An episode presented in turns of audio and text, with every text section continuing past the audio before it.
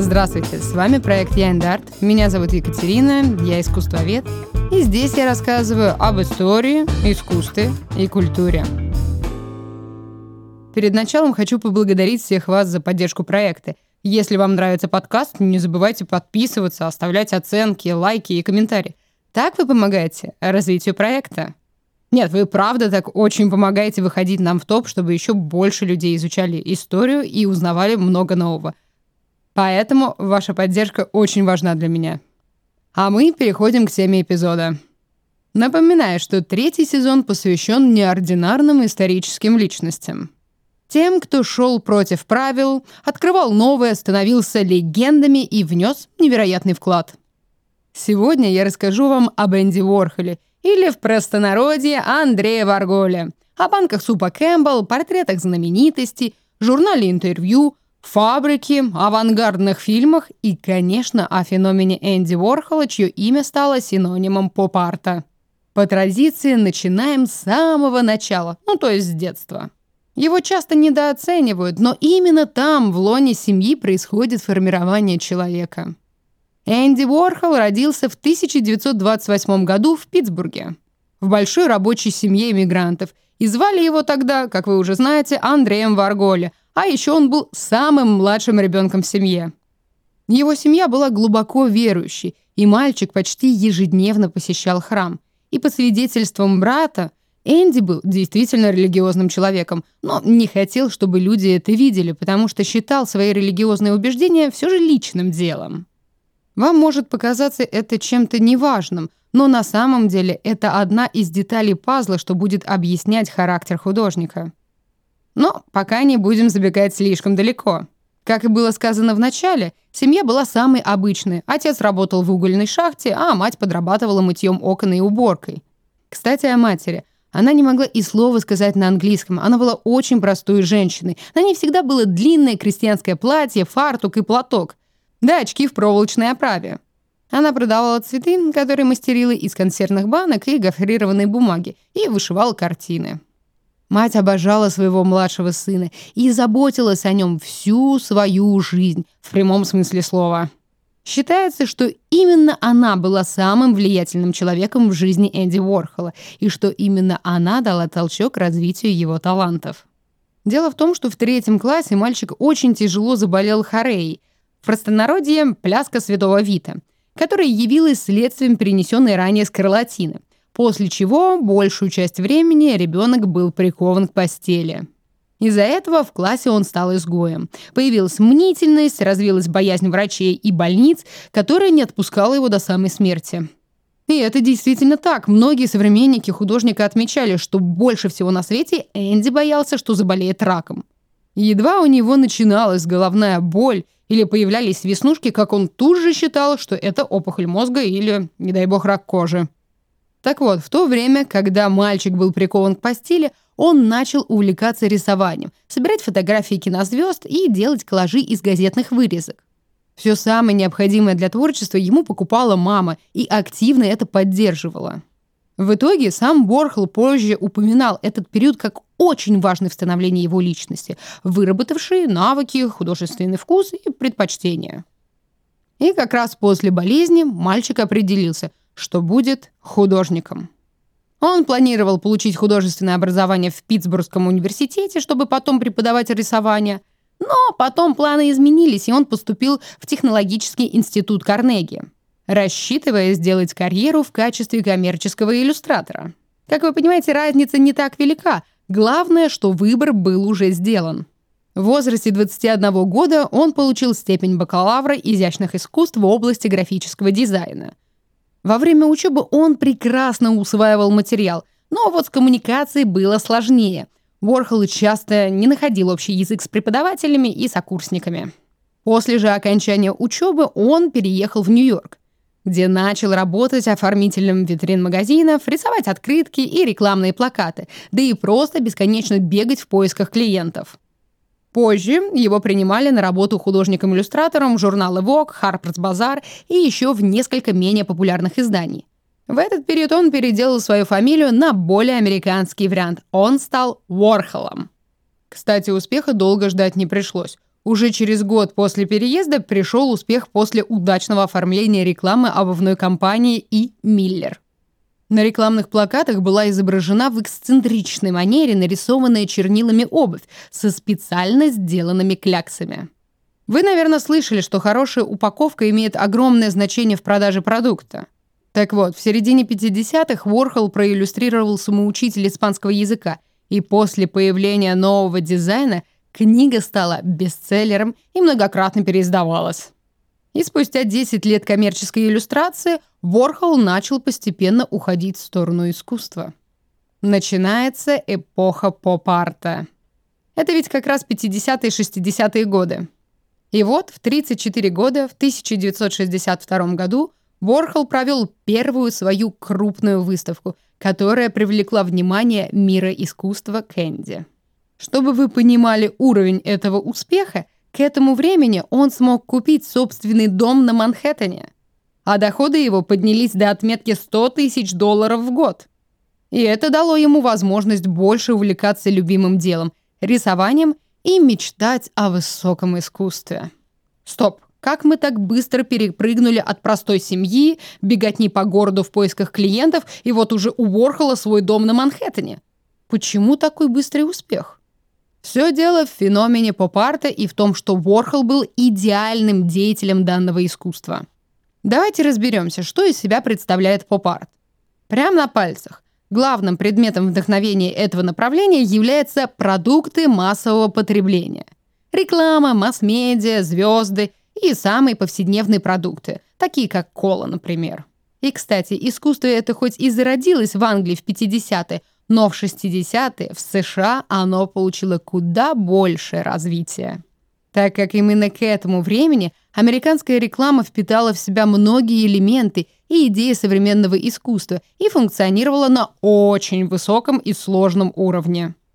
В результате американским художникам приходилось искать еще глубже, чтобы найти новые выразительные стили, которые отличали бы искусство от хорошо разработанных и умных коммерческих материалов.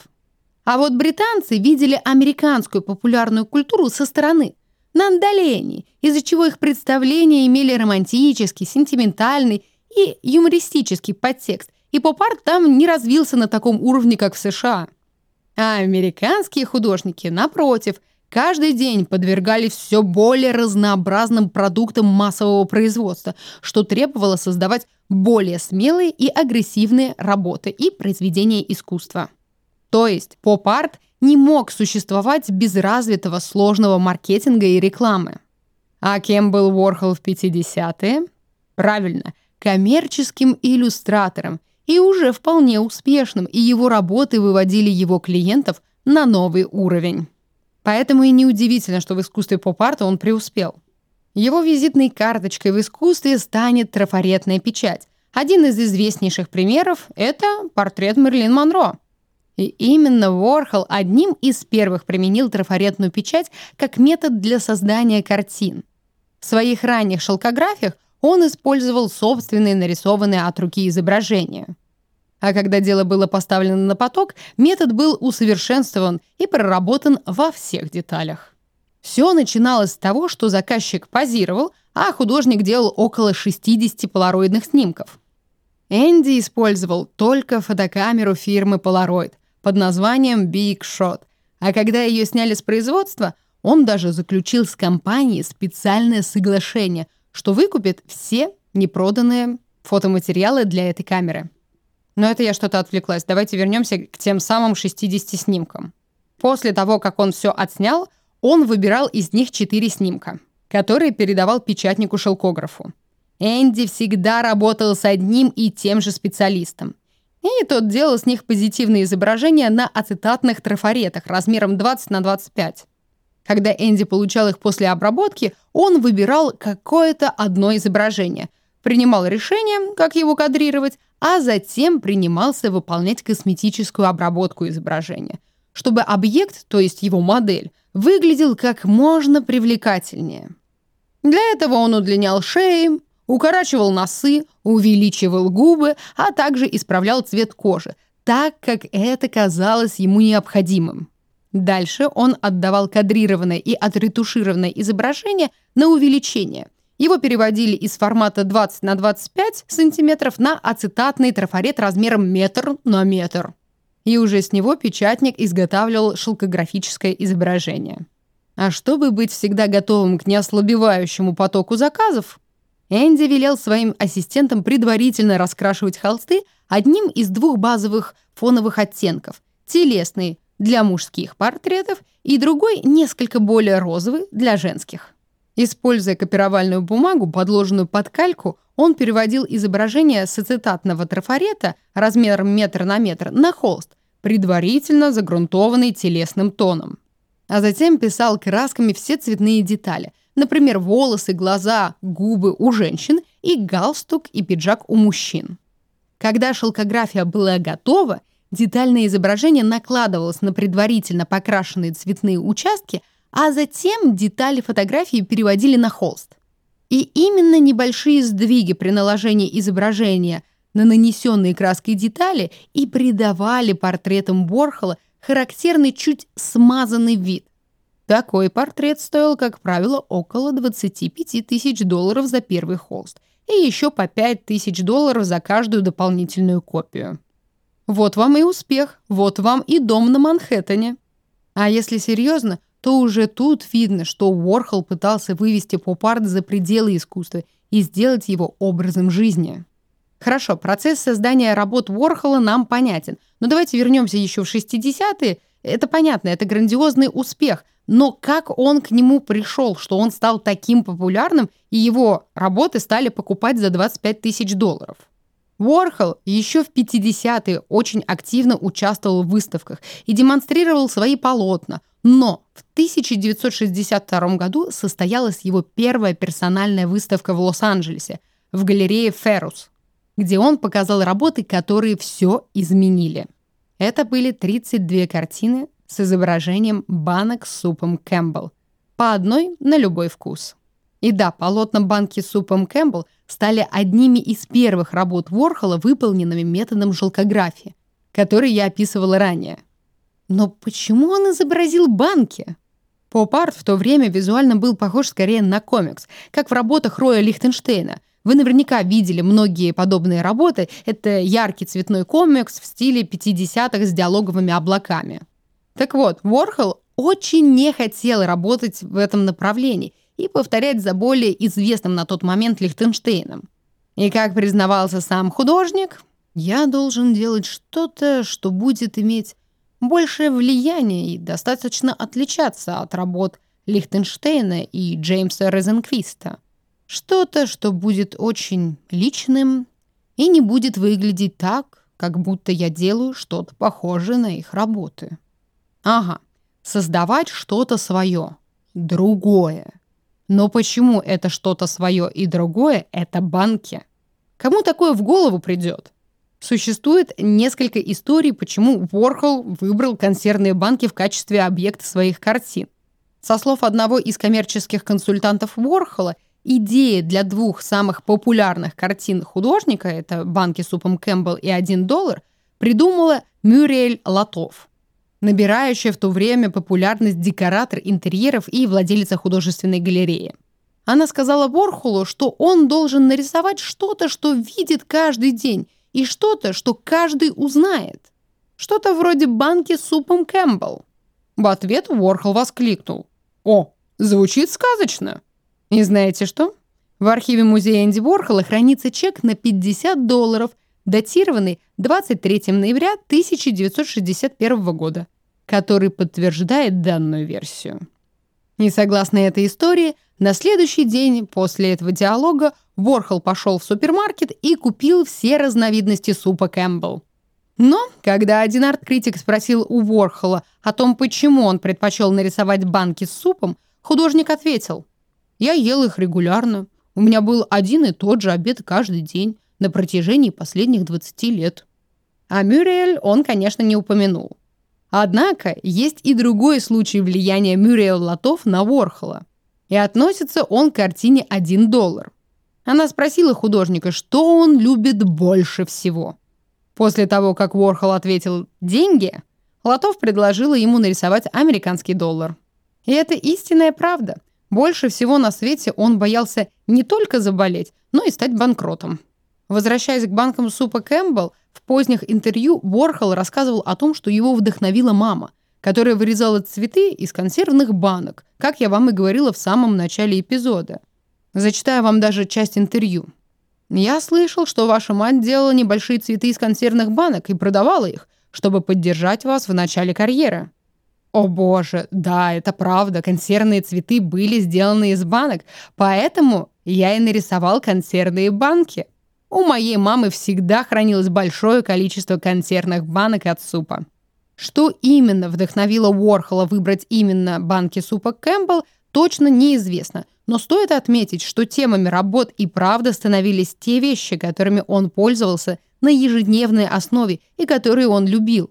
Так ему нравился суп Кэмпбелл, Кока-Кола, деньги, и он восхищался кинозвездами. Поэтому все эти вещи отразились в его работах. И да, если нас слушают специалисты по рекламе, то нет, нарисованные холсты банки с супом Кэмпбелл не были заказаны рекламой компании Кэмпбелл. Даже несмотря на то, что на тот момент компании Кэмпбелл принадлежало аж 4 из 5 проданных картин. Уорхол предпочел, чтобы компания не была вовлечена, поскольку с любым коммерческим вмешательством главный смысл картины будет потерян. Однако они плотно сотрудничали. Через пару лет после первой выставки банок компания предоставила Борхулу оригиналы наклеек для оформления приглашений на персональную выставку. А с учетом моды на бумажную одежду, возникшей во второй половине 60-х годов, компания в рекламных целях выпустила бумажное супер-платье на основе этой серии картин Ворхола. Вы постепенно начинаете понимать феномен Ворхола. Он играл против правил, делал не так, как все. Он стремился всегда делать что-то первым, быть открывателем. И даже если это была банка супа, это было ново, противоречиво, скандально, непонятно и так просто, что вызывало бурление в СМИ и еще более пристальное внимание к его творчеству. А что еще может привлечь внимание, кроме странностей? Конечно, звезды. Начиная с этого периода, Ворхол как фотограф и художник работал с образами звезд эстрады и кино. Мерлин Монро, Мик Джаггер, Элвис Пресли, а также с образами политиков, например, Мао Цзэдун, Ричард Никсон, Джон Кеннеди и Владимир Ильич Ленин, Красный Ленин и Черный Ленин. А после ухода Монро из жизни – Ворхол уже через неделю начал работу над диптихом «Мерлин», который стал аллегорией жизни и смерти актрисы. Эту работу вы найдете в нашем Телеграме, а если у вас нет возможности посмотреть эту картину, то представьте фото Монро в стиле фотокарточек, что мы делаем для документов. Так вот, с левой стороны 25 таких портретов в ярких цветах, а справа такое же количество в черно-белом цвете за светами и темными пятнами. Метафора жизни и смерти сама собой приходит на ум после сопоставления дат смерти и сознания работы. Масло в огонь к славе работ Уорхола с Монро добавил один инцидент. В 1964 году в студии под названием «Фабрика» пришла художница Дороти Подбер. Увидев работы с Монро, она спросила у Уорхола, может ли она их щелкнуть. По-английски «выстрелить» и «сфотографировать» звучит одинаково. И Энди решил, что та хочет сделать фото, и ответил утвердительно. Тогда Подбер вытащила из сумочки револьвер и прострелила четыре работы с Мерлин, целясь прямо в лоб. Так появилась серия работ «Простреленные Мерлин». Ну что, Уорхол – звезда, и именно так он купил здание на Манхэттене. И это здание получило название «Фабрика». Тут Энди поставил на поток создания произведений современного искусства. Но Всегда есть «но». Любое течение, особенно в 20 веке, недолговечно. Опций тут не так много. Художник либо меняется с течением времени, либо перестает быть актуальным. Ну или редкий и буквально уникальный случай, когда художник остается в своем течении и становится синонимом этого искусства и буквально тянет его на себе сквозь года.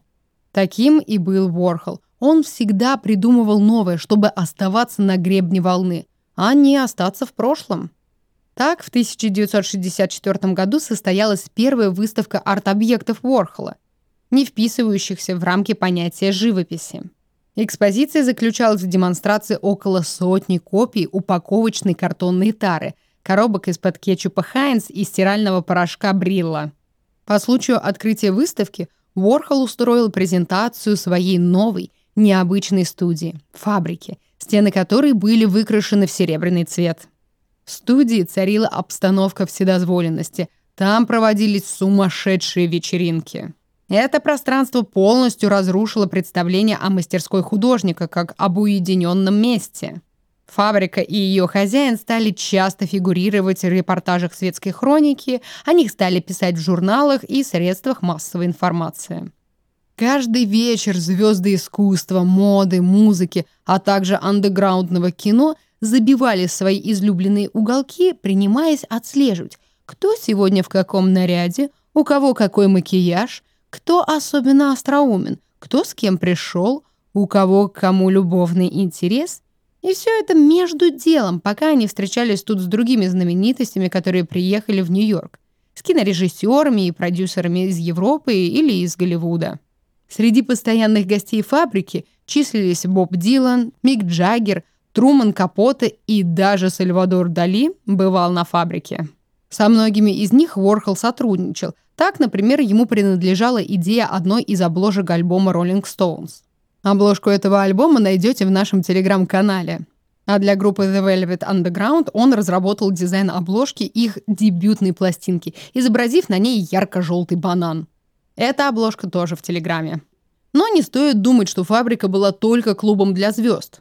Все это время это пространство оставалось именно арт-студией, где Уорхол воплощал свои художественные замыслы. Здесь были созданы многие его авангардные фильмы, такие как «Поцелуй», один из первых фильмов художника, и в нем уже отчетливо видны характерные черты режиссерского стиля в первый период творчества.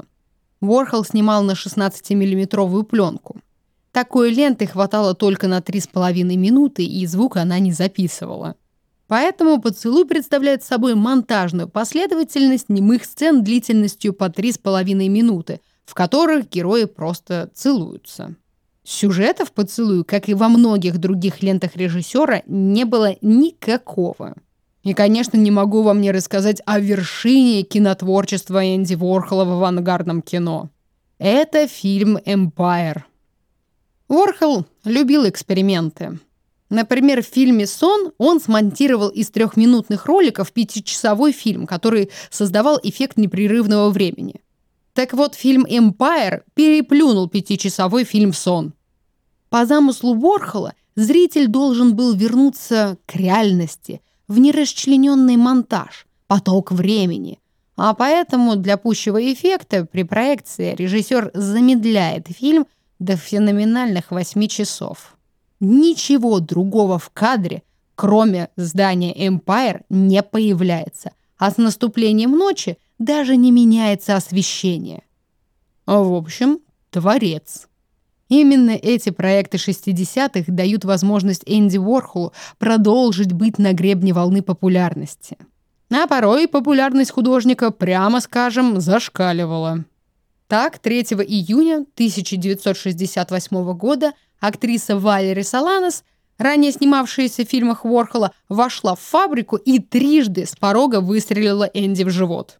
После этого она вышла на улицу, подошла к полицейскому и сказала «Я стреляла в Энди Уорхола». Художник перенес состояние клинической смерти и пятичасовую операцию. После покушения ему пришлось носить поддерживающий корсет больше года, так как почти все его внутренние органы были повреждены. Но, несмотря на это, Уорхол отказался давать обвинительные показания в полиции. В результате Саланас была приговорена судом только к трем годам тюрьмы и принудительное лечение в психиатрической больнице. Почему он так сделал? Уорхол объяснял мотив покушения простой попыткой использовать его как трамплин к славе. А быть трамплином он не хотел, поэтому дело быстро закрыли. И как он сам отмечал, «Не будь я знаменит, в меня бы не стреляли за то, что я Энди Уорхол». После этого события в его работах стали преобладать темы, связанные с насильственной смертью. Впрочем, эта тематика занимала Уорхола еще и до покушения, Катастрофы волновали его своей притягательностью. Боясь смерти и увечий, Ворхол выражал посредством изображений электрических стульев, самоубийств, аварий, похорон, ядерных взрывов, траура, посмертных портретов.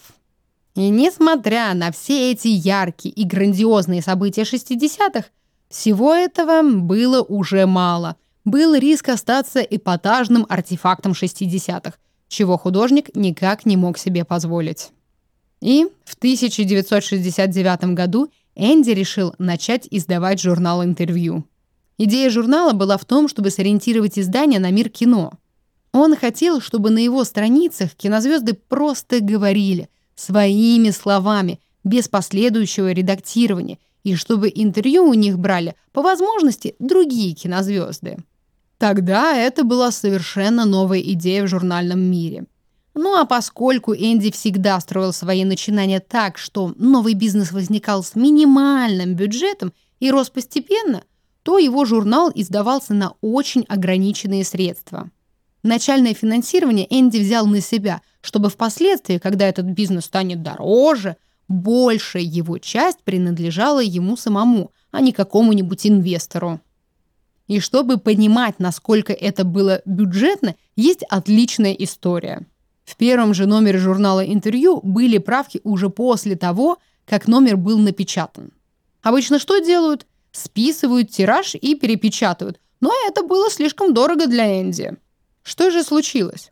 В одной из статей упоминался кинокритик, который исполнил роль в одной голливудской картине, посвященной жизни транссексуала. И в статье его охарактеризовали как драг-квин. На что юрист журнала посоветовал заменить слово драг-квин на просто квин, поскольку первое слово можно было бы расценивать как клевету, тогда как второе «королева» звучало бы нейтрально. В результате вся команда Уорхола шесть часов занималась тем, что, сидя в передней части фабрики, перебирала пачка за пачкой все экземпляры тиража, вычеркивая черным маркером слово «драк». Участники этой редакции вспоминали этот день так. Как будто нас учитель наказал и заставил писать «Я больше никогда в жизни не назову его драквин. Я больше никогда в жизни не назову его драквин». И хоть эта история, кажется, ничего хорошего журналу не сулила, но в итоге именно журнал больше, чем что-либо еще способствовало тому, что Энди не остался частью истории 60-х годов. Для него всегда было важно иметь возможность встречаться с людьми творческого склада, и особенно с молодежью. Он питался этой энергией. Однако он понимал, что люди приходят только тогда, когда думают, что тебе есть что им предложить. В середине 60-х годов, когда он начал гнать в больших количествах свои ранние дешевые андеграундные фильмы, снимал он практически по фильму в неделю, многих притягивала на фабрику возможность сняться в одном из них. Однако к 70-м годам стоимость изготовления фильмов, пригодных для коммерческого использования, стала запредельной. И Энди мог предложить лишь небольшое количество ролей. Причем не было никакой уверенности в том, что фильм, о котором шла речь, действительно будет снят. Тут-то журнал интервью и заполнил образовавшуюся пустоту. Число подписчиков год от года увеличивалось. И спустя 7 лет, к 1976 году, стиль интервью стал отличаться той изысканной, исполненной самоиронией придурью, которая импонировала знаменитостям, и они действительно желали, чтобы журнал написал о них. Часто Энди делал главное интервью сам, обычно с помощью кого-то из редакции. Для очередного номера требовалось набрать новых героев, поэтому в офисе постоянно появлялись незнакомые люди. «Мы напечатаем тебя в нашем журнале». Эти слова заменили прежние обещания Энди из 60-х – мы снимем тебя в нашем фильме. Журнал развивался невероятно быстро. Возникли новые рубрики «Мужчина номера», «Девушка номера», «Открытие» и «Первое впечатление». И в них печатались фотографии молодых красавцев и красавиц, притом тех, кто прежде никогда не появлялся в журналах. Интервью стал самым эффектным, самым гламурным журналом того времени. Именно так Уорхол оставался под прицелом камер и СМИ на протяжении десятилетий и был всегда актуален и в моде. Он не боялся быть первым, он не боялся экспериментировать, он был всегда и ко всему открыт. Так, в конце 70-х Уорхолу предложили расписать только что появившуюся BMW M1. И, по его мнению, движущееся в пространстве произведение искусства – это новое слово, новое явление в живописи, сущность красоты которого открывалась в динамике движения.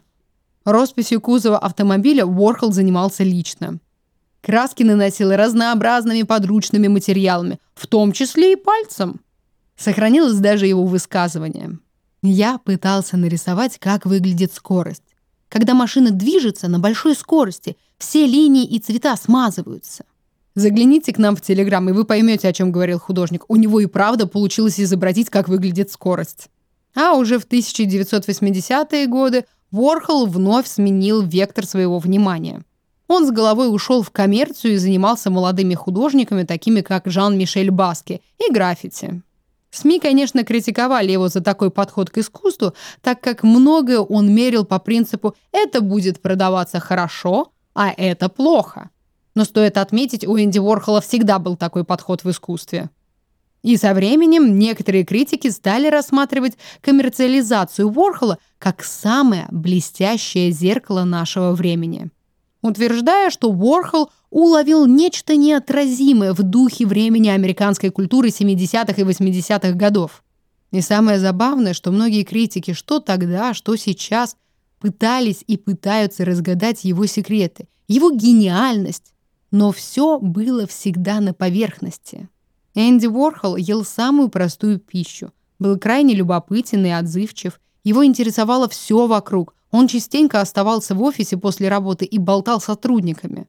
Он расспрашивал про перипетии их любовной жизни, про то, что они едят и где провели время накануне вечером.